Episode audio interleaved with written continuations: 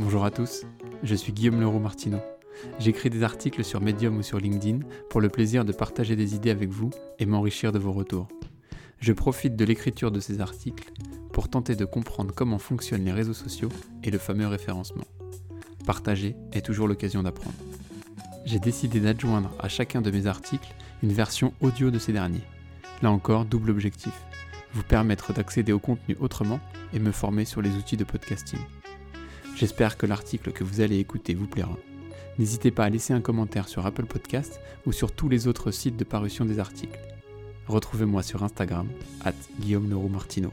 Bonne écoute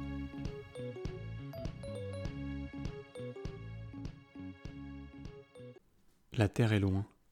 Sous ses pieds, un fil et surtout le vide. Il y a tellement de vide que ceux qui sont en bas disent qu'elle lui marche dans le ciel. Il avance.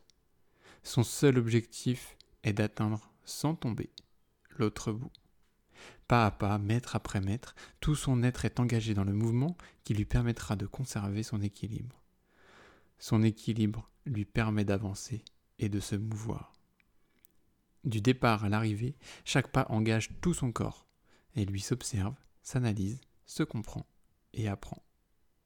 L'équilibre est l'état que l'on connaît sur le chemin et pendant le mouvement. Beaucoup pensent que nous atteignons l'équilibre à notre arrivée. Or, l'arrivée comme le départ sont des points neutres. Il n'y a ni mouvement ni stabilité, donc aucun équilibre. Il ne s'y passe rien. Tous nos organes nous le disent. Notre cœur, nos poumons, nos intestins, nos muscles ont besoin de bouger pour rester en vie. Se mettre en mouvement est essentiel à l'équilibre à la vie. L'équilibre est la capacité à gérer le mouvement, la mobilité. Se mettre en marche, c'est basculer vers l'avant pour générer un déséquilibre, puis compenser ce dernier en mettant devant soi son autre pied. Ce pied permettra de compenser le déséquilibre initial et recommencer, c'est marcher, un pied après l'autre. Garder l'équilibre repose sur la maîtrise du mouvement et de son déclenchement. Cette maîtrise permet de gérer nos mouvements, de garder l'équilibre et de décider du chemin. Mais nous ne maîtrisons pas le monde qui nous entoure, et souvent le monde extérieur pose un faisceau de contraintes sur notre quotidien. Ces contraintes nous obligent à changer de chemin, génèrent de l'imprévu et des déséquilibres. C'est donc souvent ce qui nous est extérieur qui génère nos mouvements, qui est la cause de nos déséquilibres et de nos changements. Nous nous sentons comme poussés, forcés, contraints de nous engager. La gestion de notre équilibre repose sur notre capacité à gérer l'inconnu, l'improbable et la surprise. Nous ne maîtrisons pas nos vies, ni sa trajectoire, mais nous pouvons apprendre à trouver un équilibre en toute situation. Nous devons apprendre à réagir, à faire face à l'inconnu pour retrouver notre équilibre. Trouver son équilibre, c'est s'engager dans un apprentissage. Si trouver son équilibre, c'est être en capacité de faire face en toutes circonstances au mouvement, que l'on en soit initiateur ou non, alors connaître un maximum de choses sur le monde qui nous entoure est essentiel pour retrouver notre équilibre. Être curieux, alerte et in fine s'inscrire dans un processus d'apprentissage permanent nous permettra de gérer la rencontre avec l'inconnu et appréhender sereinement le déséquilibre qui en découle. Trouver la manière d'apprendre la plus adaptée à qui nous sommes nous permettra de prendre du plaisir dans l'apprentissage et donc d'être à l'aise avec le déséquilibre et l'apprentissage qu'il sous-entend. Certains écrivent, d'autres font et refont, d'autres se parlent, d'autres dessinent, certains expliquent ce qu'ils apprennent. Il y a autant de stratégies d'apprentissage que de personnes. Apprendre ce qui fait sens viendra compléter cette méthode. La vie n'est pas linéaire et le mouvement de celle-ci, le déséquilibre donc, n'ira pas toujours dans le même sens. La correction de ce déséquilibre ne se trouvera donc pas nécessairement dans les apprentissages antérieurs. Ce qui fait sens change. Il faut accepter cela et les paradoxes, les dialogues internes qui vont naître de cette révolution. Toujours se poser la même question. Quel est le déséquilibre que l'on cherche à compenser? La courbe naturelle de l'oubli précise que l'apprentissage s'ancre par la répétition récurrente. L'apprentissage nécessite toujours de la répétition et des rappels. Apprendre prend donc du temps, ce qui signifie que les déséquilibres se compensent peu à peu. S'engager dans le mouvement, dans la transformation, pour avancer et progresser, nous engage pour un temps certain dans une situation de déséquilibre. avoir en tête que le temps est un facteur majeur nous permettra d'accepter le déséquilibre tout le temps qu'il doit durer. Trouver son équilibre, c'est donc prendre son temps, en plus que d'apprendre. Trouver son équilibre est une compétence qui se construit dans le temps, parce qu'elle repose sur un apprentissage et sur l'expérience et sur l'acceptation de l'inconnu et de l'imprévisible. Prendre son temps, c'est accepter que les solutions pour retrouver un équilibre ne sont pas toujours connues à l'avance et parfois complexes à trouver ou à construire. Pour trouver l'équilibre, de nouveaux apprentissages sont nécessaires, et ils seront longs, ils seront aussi parfois infructueux. Il y a autant de déséquilibre que de vie humaine. Dès lors, si nous pouvons nous inspirer les uns des autres, l'équilibre viendra avant tout de soi. Prendre le temps de se connaître, de s'accepter, est l'occasion de percevoir que le temps qui passe ne glisse pas, ne file pas indépendamment de notre volonté, que nous pouvons nous y impliquer du très court au très long terme les déséquilibres seront alors plus acceptables.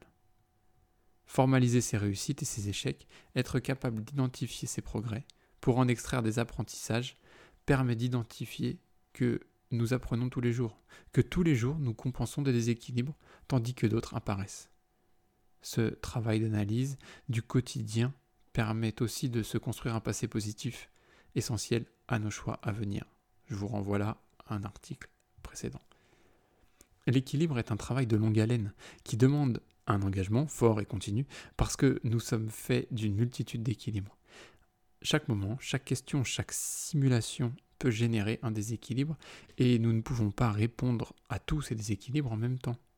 Il faut donc prendre son temps et accepter que certaines réponses viendront plus ou moins tardivement.